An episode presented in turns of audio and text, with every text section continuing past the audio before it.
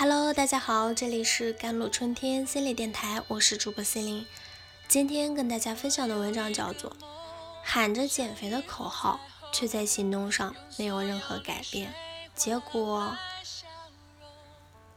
每到年底面临一年结束，总忍不住频频回顾今年过得怎么样，年初的梦想实现了吗？结果就是焦虑感越发的加重，不断的扩散。每个人都有自己的忧愁，却似乎无法的挣脱。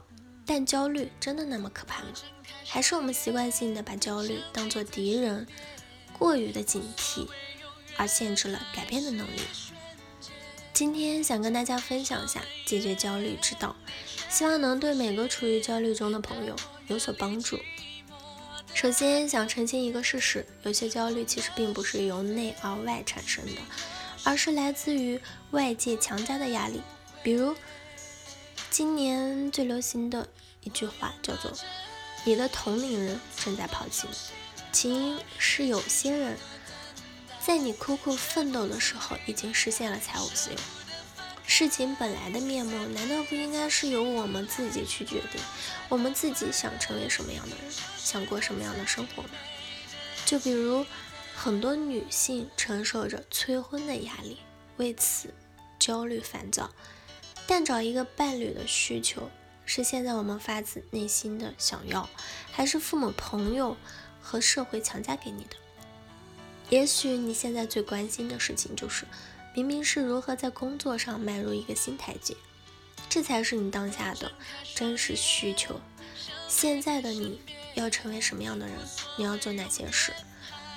去觉知和分析焦虑的时候，希望大家问自己一个问题：这个问题很重要。你的焦虑有多少成分是来源于他人的要求和标准？一味的去迎合别人的需求，并不会消除和降低焦虑，它反而会延伸出新的焦虑。就比如，当你为了满足父母的需求而去结婚生子。看似缓和了这个维度的焦虑，却带来了新的内心的冲突。这种焦虑的名字叫做取悦别人，委屈自己。认知的正常化，其实有很多人都问过怎么对抗焦虑。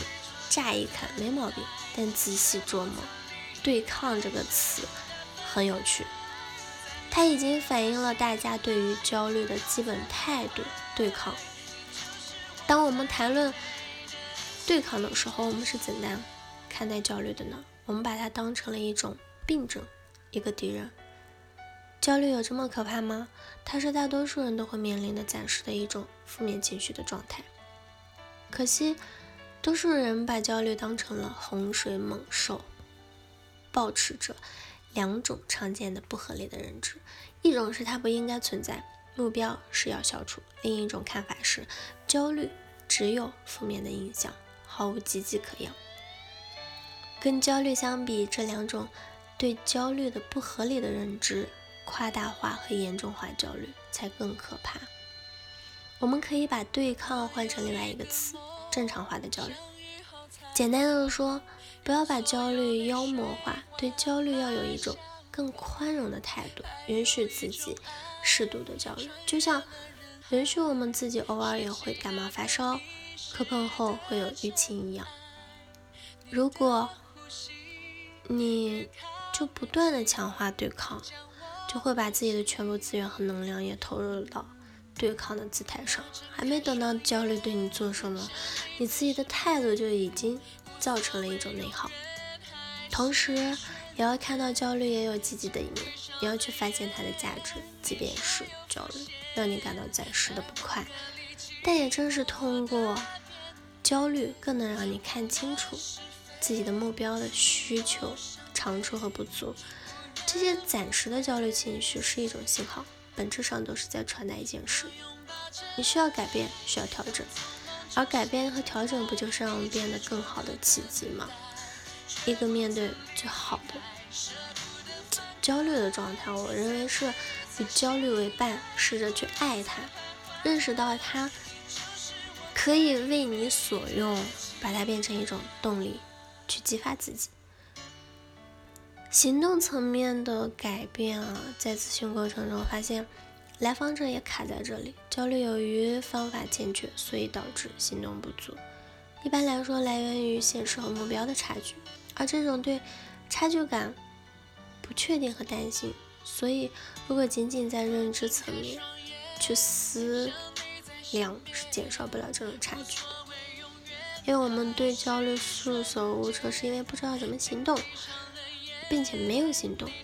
前几天我看到一个朋友圈，他说减肥之前是开心的大吃特吃，想减肥后是忧心忡忡的大吃特吃，喊着减肥的口号，却在行动上没有任何改变，结果必然是越来越焦虑。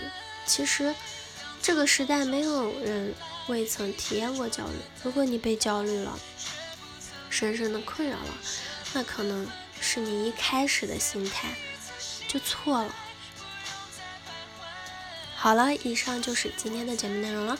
咨询请加微信公众号 “jlct 幺零零幺”或者添加我的手机微信号幺三八二二七幺八九九五，我是 c e l i n e 我们下期节目再见。